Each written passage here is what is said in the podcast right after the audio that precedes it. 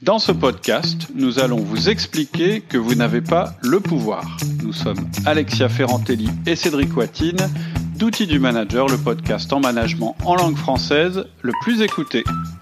Bonjour Alexia. Bonjour Cédric. Alors on parle de quoi exactement aujourd'hui? Alors, on va voir qu'en fait, en tant que manager, euh, j'ai une mauvaise nouvelle pour vous, vous n'avez pas le pouvoir, malgré tout ce qu'on vous a peut-être expliqué. Ce podcast, en fait, il prépare le troisième principe euh, de management dont on va parler, qui est le principe de l'individu. Et on y reviendra dans un podcast récapitulatif sur ce principe de l'individu. Et avant de commencer, je voulais juste vous signaler que la promotion de pré-lancement de la nouvelle formation qui s'appelle le disque selon ODM Interaction s'arrête finalement vendredi à 8h. Je vous en reparle en fin de podcast. Mais donc à partir de vendredi à 8h, le prix va remonter progressivement. Ok.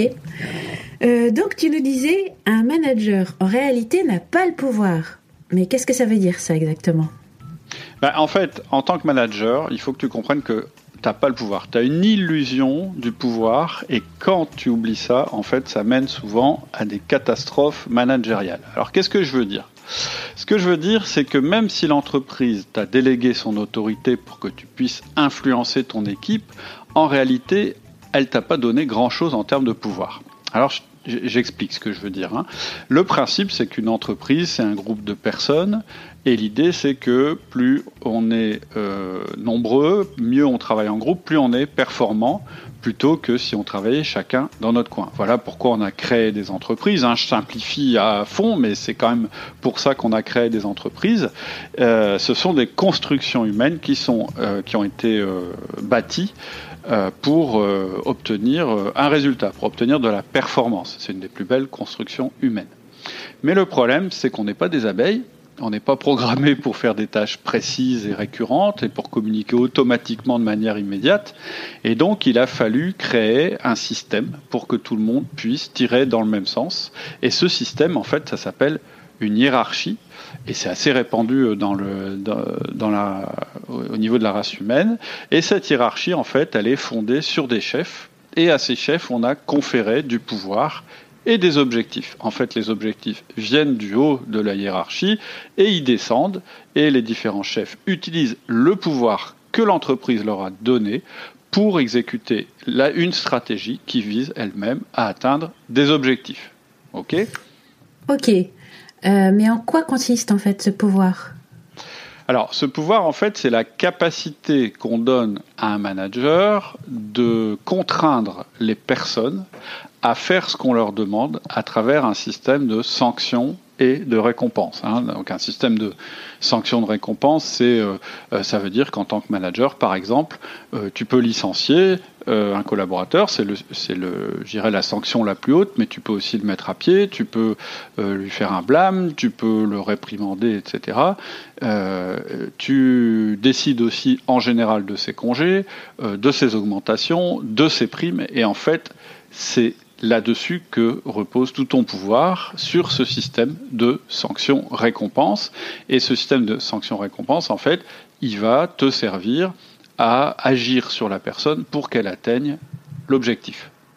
Alors justement, tu parlais de pouvoir, mais aussi d'objectif. En quoi consiste l'objectif? Bah, En fait, les objectifs peuvent, peuvent varier selon les entreprises, selon les services, selon les périodes, mais si on remonte, je dirais, au plus général, au plus commun de tous les objectifs. Qu'est-ce qu'on demande euh, à un manager? Et ça, ça vient d'une enquête qu'on a fait auprès des patrons, à qui on a dit, mais en résumé, en résumant, euh, comment vous, vous jugez un bon manager euh, Qu'est-ce que vous lui demandez exactement? Un bon manager, pour vous, c'est quoi? Et en fait, la réponse qu'on a, c'est que il y a deux choses qui sont importantes. J'en ai déjà parlé dans d'autres podcasts. Hein, je je vais pas m'attarder là-dessus. C'est un, obtenir des performances maximales si possible, mais deux, sans perdre vos collaborateurs. C'est-à-dire qu'en tant que manager, ce que tu dois faire pour être bien évalué, c'est obtenir des résultats à travers ton équipe, mais sans faire de dégâts et que les personnes quittent l'entreprise. En fait, tu dois en permanence gérer cette tension entre la performance maximale et la rétention des personnes le groupe. C'est pas très beau comme mot. La rétention, en fait, c'est que les personnes bah, quittent pas l'entreprise parce que tu leur fais faire des choses trop difficiles ou euh, parce que euh, bah, voilà, elles, supportent pas euh, le rythme que tu leur imposes. Donc, quand on regarde les choses comme ça, si on, on je dirais, on résume puis qu'on regarde les choses de manière très froide, en gros, tu es manager, tu as un objectif et tu as du pouvoir pour que cet objectif puisse être atteint par ton équipe. Quand tes collaborateurs sont bons, tu les récompenses. Quand tes collaborateurs sont mauvais, tu les sanctionnes. Voilà un système super clair, super simple. Et donc, tu penses que tu as du pouvoir. ouais, c'est pas très rigolo, mais ça semble logique. en fait, effectivement, euh, je résume et je le fais exprès. Je caricature un petit peu la manière dont, on peut voir les choses. Mais vraiment, quand, tu remontes euh, à, la racine, vraiment quand tu résumes, c'est comme ça qu'on nous explique les choses à l'école. C'est comme ça qu'on résume euh, la politique d'une entreprise. Et c'est réellement quand on simplifie jusqu'au bout, c'est réellement ce qu'on te donne, je dirais, comme euh, arsenal, entre guillemets, pour réussir à être un bon manager. Mais alors, euh, quelque chose me dit que tu vas nous dire que c'est pas si simple. Ben non. Je vais euh, surtout te dire qu'en fait, c'est pas du pouvoir qu'on t'a donné. C'est une illusion du pouvoir. On t'a donné un arsenal, on t'a expliqué un système, il y a un organigramme qui est sur du papier, euh, il y a des contenus de fonctions, il y a des postes, euh, il y a des objectifs, il y a, tout un système comme ça qui est, construit, euh, je dirais, autour des personnes que tu dois gérer et autour de toi y compris. Et ça, ça peut te au lieu de t'aider, ça peut te perdre.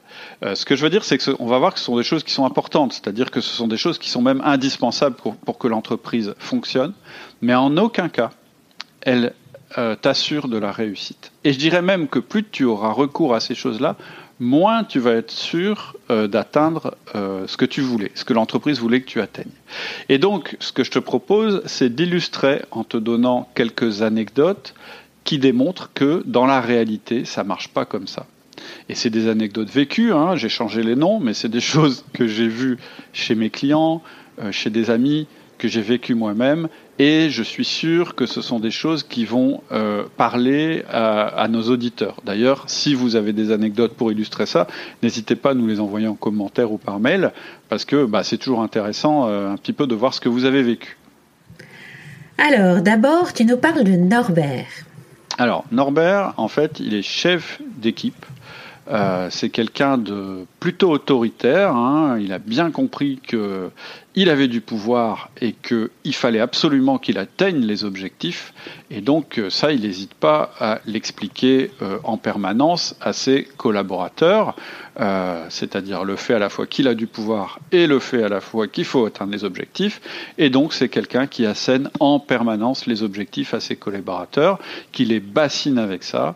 Et quand ça va pas, quand on n'atteint pas les objectifs, ben il sanctionne et euh, quand ça va, quand ça va, bah, il y aura euh, des récompenses. Mais le problème, bizarrement, c'est qu'il donne pas souvent de récompenses parce que pourtant, malgré tout ça, malgré toute l'explication qu'il a faite, puis c'est quelqu'un d'assez énergique, donc euh, il a bien l'intention que les gens comprennent ce qu'il veut dire et qu'ils comprennent qu'il est le chef, et eh ben son, son équipe elle y arrive pas. Et ce qui est bizarre, c'est que plus il sanctionne ses collaborateurs, et moins son équipe réussit. Alors il comprend pas, du coup il augmente la dose, et pourtant la performance baisse encore plus à chaque fois qu'il augmente la dose.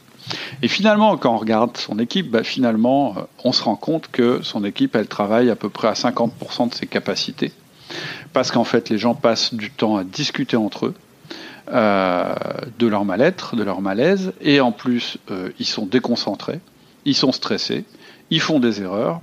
On remarque aussi que dans cette équipe, bah, il y a pas mal d'absentéisme. Alors c'est pas que les gens n'ont euh, pas envie de venir travailler apparemment, puisqu'à chaque fois euh, ils, donnent, euh, ils, tombent beaucoup malades en fait dans cette équipe. Et puis on a remarqué aussi que ces gens-là, bah, dès qu'ils peuvent ne pas être dans l'entreprise, bah, ils n'y sont pas. Et on a d'ailleurs remarqué que par exemple, ils n'étaient pas venus au bowling de fin d'année et que Norbert, en gros, il s'est retrouvé tout seul sans son équipe. Et ça, c'est un cas classique qu'on a tous vécu. Et pourtant, c'est assez incompréhensible, puisqu'en fait, Norbert, il explique bien les objectifs, il sanctionne bien son équipe quand ça marche pas, et puis c'est un peu dommage pour tout le monde. Alors, tu vas maintenant nous parler de Martine. Alors Martine, c'est euh, une autre manager. Donc Martine, elle a plusieurs personnes dans son équipe, dont un élément euh, qui, fonctionne bien, qui s'appelle Bertrand.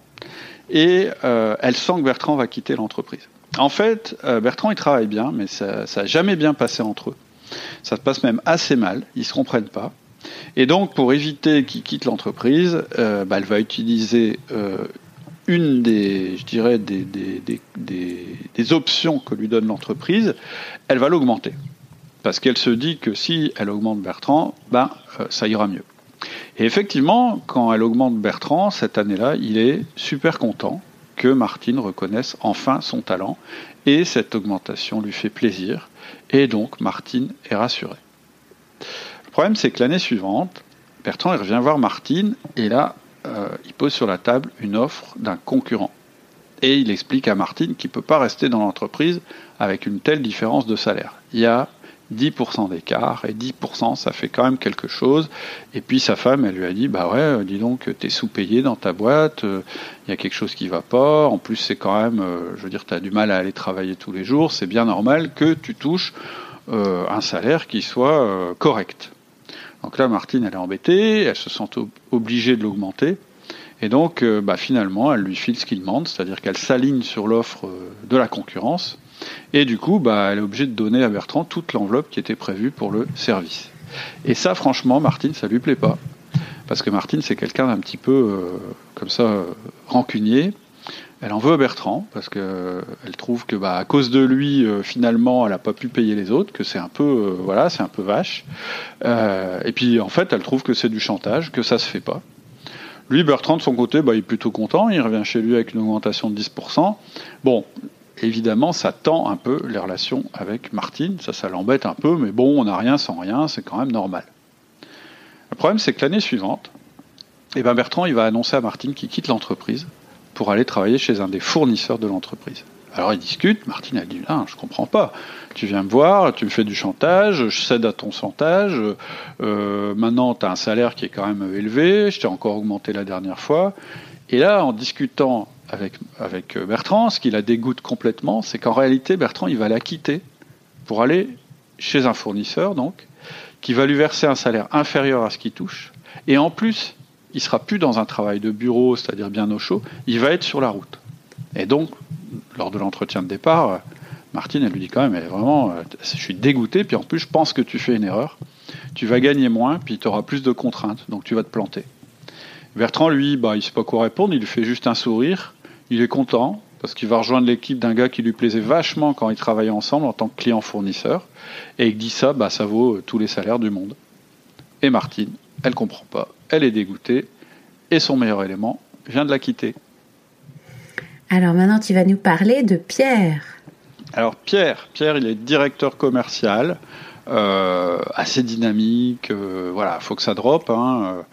et il a dans son équipe Mathilde, et il a toujours eu du mal en fait à se faire obéir de Mathilde, c'est-à-dire elle remet pas les offres assez vite. Enfin, je, c'est, ça a toujours été un peu compliqué avec elle. Il comprend pas comment elle fonctionne. Pourtant, lui il est commercial, il est habitué à avoir des, des clients compliqués. Mais alors avec Mathilde, c'est voilà, elle comprend rien, elle comprend pas que les offres ça doit partir rapidement. Et en plus, Pierre, ce qu'il comprend encore moins, c'est que Mathilde, elle est prête à se mettre en quatre pour sa collègue Béatrice et de faire tout ce que sa collègue Béatrice lui demande. Pourtant, Béatrice, c'est même pas sa chef. C'est-à-dire que Béatrice, elle dépend aussi de Pierre. Et ça, Pierre, il comprend pas. Donc, il convoque Mathilde et lui dit Attends, c'est moi le chef, c'est pas Béatrice. Donc, c'est bon, quand je te demande un truc, c'est prioritaire et c'est à moi que tu dois obéir. Et malgré ça, ça continue. Pendant un moment, ça va mieux, mais à chaque fois, ça retombe. Euh, Mathilde fait le minimum, elle n'est pas très agréable avec Pierre, alors qu'elle est, alors qu'il voit bien, elle est hyper sympa avec Béatrice, c'est-à-dire qu'elles s'entendent super bien toutes les deux. Et là, Pierre, ça commence à l'agacer et il finit par en vouloir à Béatrice, forcément.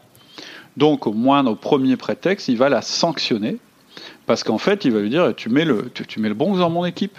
En fait, tu te prends pour la chef de mon équipe, il n'en est pas question. Et le résultat pour Pierre, bah, finalement, c'est qu'il se retrouve avec une Mathilde qui était déjà démotivée, mais en plus, il vient de démotiver Béatrice, et puis il remarque quand même que toutes les deux, elles parlent beaucoup de lui dans son dos, et puis que ça va pas beaucoup mieux. Donc, dommage pour Pierre aussi. Et maintenant, tu vas nous parler de Cédric. Ouais, Cédric, c'est moi. Donc Cédric, il a fait une grande école, il a travaillé dans des grands groupes, euh, dans la finance, euh, dans la stratégie, dans le rachat d'entreprises, etc. Donc c'est vraiment des domaines qu'il connaît bien, la stratégie, la finance, l'entreprise. Et puis un jour, Cédric, il reprend une entreprise et euh, malheureusement, ou heureusement, parce que du coup, elle n'est pas trop chère, il reprend une entreprise qui est en difficulté. Mais il a tout à fait confiance dans ses capacités, celles qu'il a apprises à la fois à l'école puis dans les grands groupes où il a travaillé, et il sait très bien analyser les problèmes. Donc quand il arrive dans cette entreprise, il analyse les problèmes, il détermine une stratégie pour répondre à ces problèmes, il remet un peu de discipline parce que bon, euh, euh, on va dire que tout n'était pas très carré. Euh, et puis il prend un tas de décisions. Par exemple, il décide d'individualiser les primes parce qu'il n'y a pas de raison que celui qui contribue pas touche comme celui qui contribue. Et en fait, il prend un tas de décisions comme ça, très logiques, très, je dirais, très en phase avec ce qu'il a appris. Et puis, euh, en début d'année, bah, première année, il réunit tout le monde, il explique quels chiffres on va devoir atteindre pour s'en sortir. Il montre euh, comment on va faire, c'est-à-dire quelle sera la stratégie de l'entreprise. Et puis, il se donne la peine de décliner ce que ça veut dire pour chacun des services.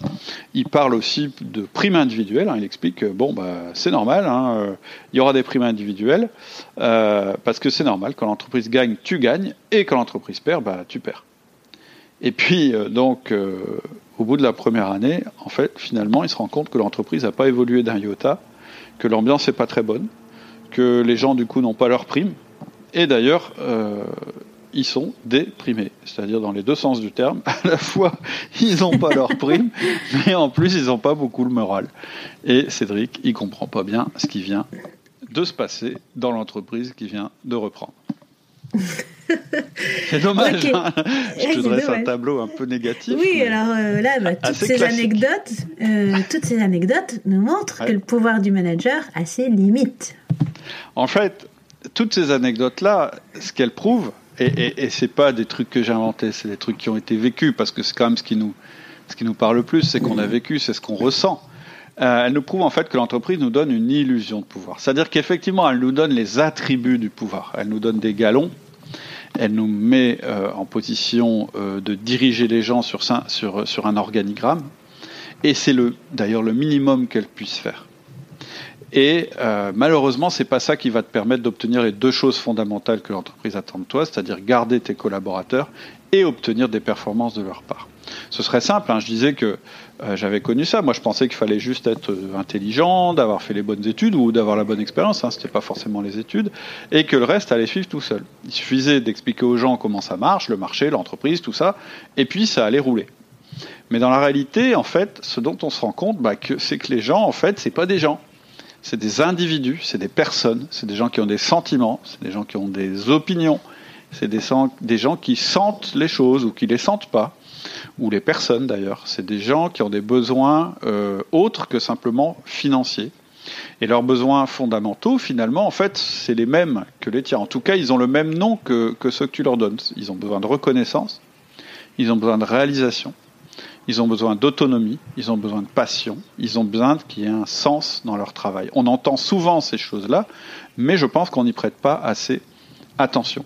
Et en fait, le pouvoir d'agir sur ces paramètres-là, la reconnaissance, la réalisation, l'autonomie, la passion, le sens, etc., en fait, on ne te le donne pas dans un paquet. En fait, l'entreprise ne te, te le donne pas. Et plus tu vas fonder ton management sur ce que l'entreprise te donne, plus tu vas en réalité te décrédibiliser auprès des membres de ton équipe. Alors, pourquoi est-ce que... Euh, pourquoi? Ben, En fait, parce que ton équipe, elle va te percevoir comme un agent. Si tu fais ça, en fait, elle va te percevoir comme un agent impersonnel, comme quelqu'un de vide. En fait, quelqu'un qui n'existe pas, quelqu'un qui est en fait juste rempli d'un pouvoir, mais qui n'est pas vraiment le sien. C'est-à-dire hmm. qu'en fait, euh, plus tu vas utiliser ce pouvoir, plus on va se dire mais pourquoi il a euh, pourquoi il a besoin de ce pouvoir? S'il utilise ce pouvoir, c'est qu'il n'en a pas d'autre. S'il utilise ce pouvoir, c'est qu'il n'a pas vraiment de solution pour moi qui suis une personne individuelle. Et en plus, on va voir que les attributs du pouvoir, le système qu'on t'a donné, le système de sanctions et de récompenses, en fait, il marche pas. Alors d'abord, le système de sanctions, justement, en quoi est-ce que ça ne peut pas marcher? Bah, on en a déjà parlé. En fait, le système de sanctions, il démotive les gens. C'est-à-dire que plus tu sanctionnes quelqu'un, euh, moins il va être performant. Et les gens, euh, à force de subir ça, qu'est-ce qu'ils font? Ils partent. Alors tu vas me dire, ouais, mais on est dans un pays où il y a un fort taux de chômage, etc. Donc ça pourrait quand même avoir une influence. C'est-à-dire qu'il y a beaucoup de, de, patrons qui disent, mais attends, si t'es pas content, la porte est ouverte. Hein, moi, on m'a souvent dit ça. On m'a dit, bah, mes collaborateurs, ils se plaignent tout le temps, mais ils ont qu'à trouver du travail ailleurs. Bon, tout en se disant qu'en fait, ils peuvent pas trouver de travail ailleurs parce que c'est compliqué, parce qu'ils n'ont pas envie de le faire, etc., etc. Et donc, quand ils peuvent pas partir, qu'est-ce qu'ils font? En fait, ils font ce que j'appelle de l'absentéisme virtuel. C'est un truc qu'on peut pas mesurer. Euh, mais qu'est-ce que c'est l'absentéisme virtuel? Bah, En fait, c'est euh, ne pas communiquer, c'est ne pas collaborer, c'est avoir l'esprit ailleurs. Et en fait, c'est te priver, toi, de leurs plus belles ressources. Et ça, tu peux les sanctionner tant que tu veux. Tu peux avoir le pouvoir maximum sur eux. C'est eux qui vont décider s'ils mettent à ta disposition leurs meilleures ressources ou pas. Et ça, tu n'as aucun pouvoir sur cette chose-là. Tu ne peux pas l'exiger parce qu'en réalité, tu n'as pas accès à la manière dont ils pensent et tu n'as pas accès à leur motivation pour le travail. Et le système de récompense, en quoi est-ce que ça ne marche pas non plus? Alors on pourrait se dire, système de récompense, c'est plus cool, c'est plus sympa. Je dirais, c'est, c'est la, mais, en réalité, on va voir que c'est la phase, la, face un peu plus, plus brillante, mais de la même pièce. En fait, le système de récompense, c'est une drogue dure. C'est-à-dire qu'en fait, et j'ai essayé de l'illustrer dans une de mes anecdotes. Hein, on peut reprendre les anecdotes. On peut voir que la première, c'était le système de sanctions, hein, celle de Norbert, euh, et la deuxième, c'était la c'était Martine, c'était la deuxième, c'était euh, euh, le système récompense, c'est-à-dire euh, l'argent. Quand je parle de récompense, je parle d'argent. en fait, la récompense, qu'est-ce que c'est? C'est pas forcément de l'argent. Ça peut être un titre, ça peut être tiens, on va mettre un nouveau, on va, te donner une plus grosse voiture, on va, on va te donner une meilleure carte de visite, etc., etc. Mais le problème de ce système-là, c'est qu'en fait, il en faut toujours plus, parce qu'on part du principe que le travail en lui-même, il peut pas être gratifiant. C'est-à-dire que on part du principe que comme le travail, il est, il est pas euh, gratifiant, et que donc la personne a euh, une tendance à pas vouloir faire ce travail, bah, on va créer un système au-dessus du travail pour pouvoir agir sur le travail.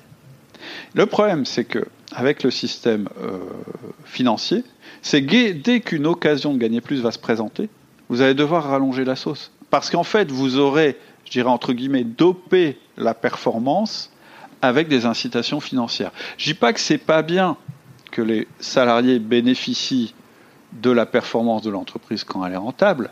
Ce que je dis, c'est que si leur motivation elle est basée sur un système uniquement financier, ça fonctionne pas. Et ça, ça a été étudié en long, en large et en travers euh, par euh, des chercheurs en sociologie, et pourtant c'est très peu appliqué en entreprise. Et ce que ces études prouvent, c'est que la prime, c'est quelque chose qui va potentiellement motiver à court terme, mais qui va démotiver à long terme. C'est-à-dire que l'effet, il n'est pas neutre. Dans un premier temps, ça motive, et ensuite ça démotive.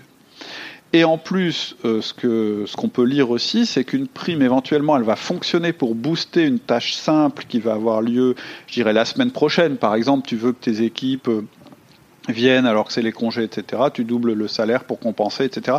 Ça, ça va éventuellement fonctionner. Mais euh, à long terme, ça va démotiver. Euh, la prime, euh, par ailleurs, et la prime va pas fonctionner euh, pour des tâches complexes. C'est-à-dire que c'est pas ça qui va faire que la personne va te, donner son inventivité, etc., etc. Parce qu'en fait, elle n'aura pas envie tout simplement de bien faire son travail. Moi, je l'ai vécu avec les, les, gens chez moi quand on a déménagé. Ils étaient tellement heureux d'arriver dans le nouveau bâtiment que bah, c'était pas un problème de travailler plus longtemps et de se donner à fond et d'aller le plus vite possible, etc. Euh, donc en fait, on voit que ce système, il euh, y a un autre système hein, que nous on appelle le feedback. On va en pas, on va en, pas en parler aujourd'hui. On a fait des podcasts là-dessus. Mais le système de sanction-récompense, c'est pas quelque chose qui fonctionne bien pour modifier les comportements des gens et pour obtenir des résultats. Et enfin, ce que je disais, ouais. Et alors après, il y a quand même l'autorité de statut. Est-ce que ça aussi, euh, c'est quelque chose qui, qui est contre-productif? Oui, ça te décrédibilise. En fait, je l'ai souvent dit, en fait, le pouvoir hiérarchique, le pouvoir du statut, c'est le pouvoir qui s'use quand on s'en sert. Je l'ai mis aussi dans le livre. Euh, plus tu dois rappeler que tu es le chef, en fait, moins on croit que tu es le chef. je compare souvent ça aussi avec la menace nucléaire. En fait, la menace nucléaire, elle existe. C'est-à-dire que tes collaborateurs, ils savent très bien que tu as du pouvoir, que tu peux leur faire du bien ou du mal. Mais en réalité, c'est ils le savent, ça va peut-être les empêcher certains de faire des, énormes bêtises, et puis euh, ça va peut-être en encourager certains à te reconnaître, je dirais au départ, une certaine autorité, parce que tu n'es peut-être pas arrivé à ce poste-là euh, par hasard, mais très vite, s'ils vont voir que tu ne t'appuies que sur cette autorité de statut, en réalité, c'est que tu n'as pas grand-chose à leur proposer et surtout que tu n'as pas la capacité à comprendre qu'ils sont des individus et à les aider à, réaliser leurs tâches le mieux possible. Alors, qu'est-ce qu'on peut faire maintenant que tu nous as décrit tout ce qui marche pas Alors, ce qu'on peut faire, en fait, la raison euh, d'être d'outils du manager, c'est justement tout ce qu'on peut faire. C'est-à-dire que chez Outils Manager, en permanence, on t'explique euh, justement comment pas utiliser ce pouvoir, comment ne pas faire d'autoritarisme, comment euh, effectivement accepter cette autorité que l'entreprise te donne, mais surtout comment ne jamais l'utiliser ou le moins possible. Donc ça c'est, euh, je dirais, la réponse un petit peu générale. Mais je vais te donner deux trucs simples, mais vraiment simples et un autre truc plus complet euh, pour changer les choses, pour justement euh, voir qu'en fait, il y a un pouvoir différent euh, du pouvoir que l'entreprise t'a donné, qui est en fait le pouvoir relationnel, qui fonctionne infiniment mieux que le pouvoir d'autorité. Les mmh. deux trucs simples, c'est le bonjour et la gentillesse. Le bonjour peut-être que tu dis déjà bonjour à tout le monde, hein, mais je voudrais quand même le dire, parce que quelquefois chez Outils du Manager, on est un peu un télo et on oublie, on oublie de parler des trucs simples. Le matin, quand tu arrives dans ton entreprise, dans ton service, dis bonjour à tout le monde. Et dire bonjour, c'est pas juste dire bonjour en général à tout le monde, en faisant un signe à toute l'équipe ou en disant bonjour l'équipe.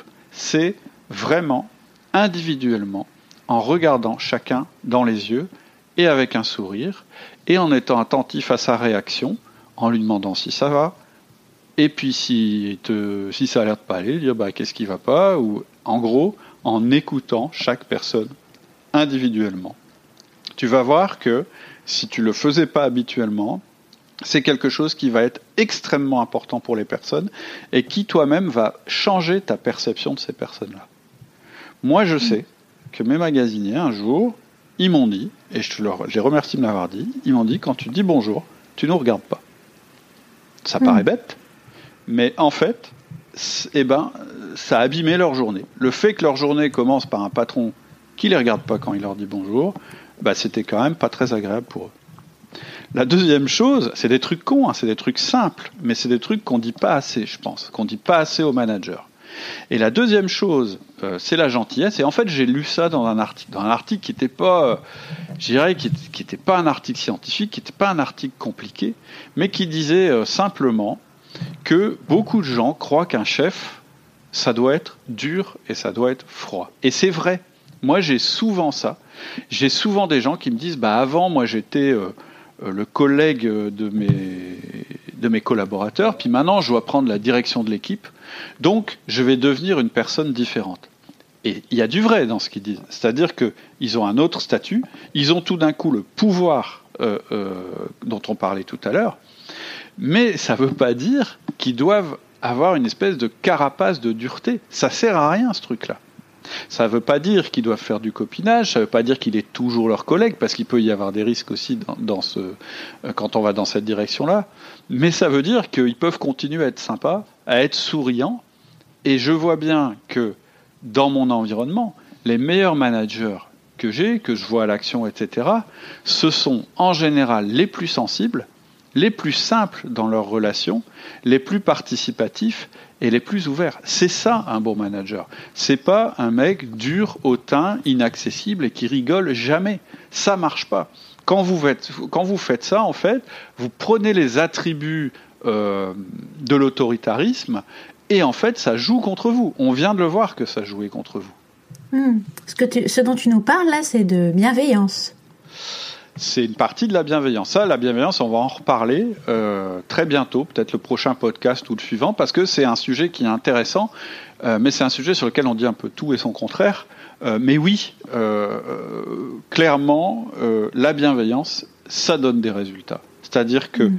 si tu veux une équipe productive, qui fonctionne bien, etc., évidemment, il faut tout l'arsenal des objectifs, de la stratégie, etc mais il faut surtout de la bienveillance. Parce que c'est quand on ressent de la bienveillance qu'on travaille le mieux, ça j'en suis sûr. D'accord. Et tu parlais aussi d'une manière plus complète de développer notre relation avec les autres? Oui. En fait, finalement, ce qui marche bien, c'est réellement d'individualiser notre relation avec les autres. On peut avoir une tendance, en fait, à faire un espèce de paquet avec les autres, c'est-à-dire de les nommer comme ça. Mes collaborateurs, euh, mes salariés, euh, mes magasiniers, les commerciaux ou tout simplement les autres. Et donc, la première chose, c'est de se rendre compte qu'il n'y a pas les autres, il n'y a pas un groupe, ça n'existe pas ça, ça n'existe pas un groupe. Il y a des individus, tous différents, tous euh, différents entre eux, et aussi tous différents de toi. Et c'est pour ça que là, je vais te parler du profil disque. En plus, c'est le moment d'en parler puisque on a sorti une formation là-dessus. Euh, je sais que certains euh, de ceux qui nous écoutent, en fait, connaissent leur profil disque, c'est-à-dire qu'ils savent s'ils sont dominants, influents, stables ou consciencieux, parce qu'ils ont passé le test sur le site, et c'est précieux parce que ça nous renseigne sur nous-mêmes, ça nous donne nos forces, nos faiblesses, nos tendances de communication, etc. Mais en fait, c'est que le début. C'est-à-dire que ensuite, il faut avoir la conscience du profil des autres. C'est le premier pas. C'est-à-dire, tout à l'heure, je disais, bah, faut dire bonjour à chacun en le regardant dans les yeux. Qu'est-ce que je dis quand je dis ça? Bah, C'est qu'au moment où tu serres la main à la personne, tu regardes dans les yeux, t'es pas en train de dire, je suis en train de dire bonjour à un magasinier. Non, tu dis bonjour à Pierre, tu dis bonjour à Janine, etc. Et donc, euh, étudier le profil des autres, en fait, ça te permet aussi de faire ce premier pas. En fait, en analysant les autres, tu vas leur donner une existence individuelle et propre, ce qui est le début. Ça va plus être les autres, euh, ça va être des personnes. Et en plus, ce qui est sympa euh, avec le disque, c'est que tu vas voir leurs travers, tu vas voir leurs qualités et leurs défauts en général, et les tiens, et donc c'est assez amusant. Et puis ensuite, une fois que tu auras cette connaissance, tu pourras passer à l'action de manière, je dirais, douce, individualisée, et qui va correspondre à chacun et à chacune. Et ensuite, tu pourras aller plus loin quand tu te seras aguerri avec, euh, avec la méthode. Mais pourquoi et comment on peut justement connaître le profil des autres? Alors, en fait, euh, ce qui est important, alors pourquoi Parce qu'en fait, avant de connaître, euh, déjà de reconnaître qu'il y a d'autres profils que le tien, tu vas avoir tendance à communiquer naturellement avec ton profil. C'est-à-dire, si tu es dominant, tu vois, moi, dans ce que j'ai décrit, euh, j'étais dominant, eh bien, euh, tu vas euh, communiquer comme un dominant. Un dominant, il dit, il y a des objectifs, il faut les atteindre, et puis en plus, chacun sera individuellement rémunéré sur sa performance. Et puis, il va avoir comme ça un discours qui est vrai, qui est juste, mais qui n'est pas entendu. Parce qu'en face de lui, il va avoir d'autres profils. Il va avoir des dominants qui vont probablement comprendre le discours, mais il va avoir des influents, des stables et des consciencieux qui, eux, à qui ça va pas parler du tout. En fait, ils vont pas vraiment comprendre où on veut en venir. Et franchement, moi, quand j'ai compris ce truc-là, ça m'a passionné. C'est-à-dire que quand j'ai compris que pour réussir, en fait, j'avais besoin des autres, eh ben, je me suis, moi, mon, point d'entrée, ça a été la méthode disque. Et je me suis rendu compte à quel point euh, quelques petites différences hyper simples dans ma manière de me comporter en fait, pouvaient tout changer dans l'impact que j'avais auprès des autres. Et en plus, c'était agréable pour eux aussi. C'est-à-dire que c'était pas en les forçant. Et ça m'a pas demandé euh, beaucoup d'efforts ou de changer ma manière de penser. Je suis resté avec mes idées, avec ce que je voulais mettre en œuvre, etc. Mais ça m'a demandé euh, simplement d'être un peu plus malin. Le problème, c'est que euh, ça m'a pris, ça a pris un certain nombre d'années. C'est-à-dire que j'ai appris en faisant des erreurs et puis en les corrigeant. Et euh, c'est ça qui m'a en fait m'a motivé à créer la formation vidéo, celle qui, est en ce moment, qui s'appelle le disque interaction, parce que j'ai voulu concentrer en, dans, les, en vidéo, dans les 6 heures de vidéo qu'il y a, un processus pas à pas, en fait, pour acquérir et expérimenter cette, cette connaissance de l'autre. C'est-à-dire qu'on on démarre par les bases théoriques pour avoir le minimum vital nécessaire. D'ailleurs, dans cette partie-là, il y a un petit bonus où en fait je vous explique comment j'ai utilisé le disque pour augmenter euh, l'impact de ma présentation de la vidéo auprès de vous. C'est-à-dire qu'il y a un moment dans la vidéo ou dans les mails que j'ai envoyés, j'ai utilisé le discours que j'utiliserai pour parler à chacun des quatre profils. Ça permet qu'on reste, reste pas dans le théorique, mais qu'on ait tout de suite un exemple concret. Et c'est assez amusant à faire. Ensuite, je donne l'outil que j'utilise rapidement pour cartographier mon environnement quand je dois déterminer les profils disques des membres d'un groupe, mais que je ne peux pas leur faire passer de tests. Parce que moi, quand j'étais dans mon entreprise, j'étais le patron, j'ai fait passer des tests. C'était quand même plus simple ça me permettait d'identifier tout de suite le profil des gens et puis de le connaître. En plus, ça me permettait de savoir si mes équipes étaient complémentaires, etc., etc. Mais disons que dans la vraie vie, c'est pas toujours possible. Et en fait, dans la vraie vie, bah, il y a une autre manière de le faire. C'est celle que que je donne dans la formation, hein, qui est pas très compliquée, qui demande simplement de réfléchir aux personnes, à leurs actions, et puis euh, euh, de réunir des preuves pour pouvoir les mettre dans un groupe ou dans un autre. Et puis après, ce que je te propose, c'est des actions concrètes à mettre en place pour tester immédiatement la méthode auprès des personnes qui t'entourent. Donc il y a une première série d'actions, j'appelle ça des expérimentations qui sont peu impliquantes, comme la manière de dire bonjour. C'est pour ça que je disais que c'était un peu plus complet ce dont je parlais maintenant. C'est que tout à l'heure, j'ai dit, bah, il faut dire bonjour à tous en lui serrant la main et en les regardant dans les yeux. Le problème, c'est que si tu fais ça, par exemple, avec quelqu'un de consciencieux, tu vas pas forcément le mettre à l'aise. Donc il y a une manière de dire bonjour. C'est tout bête, c'est un tout petit changement, mais ça peut énormément changer la relation.